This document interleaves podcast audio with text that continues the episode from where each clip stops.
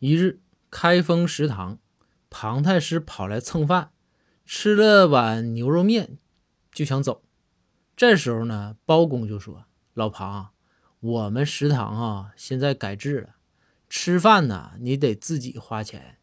你这碗面二百两银子。”庞太师一听二百两，刚想发怒，就见此时啊，周围是站着王朝、马汉、张龙、赵虎四人。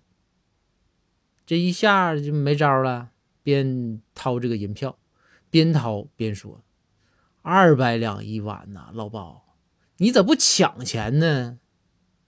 于是庞太师又被抢走了两千两银票。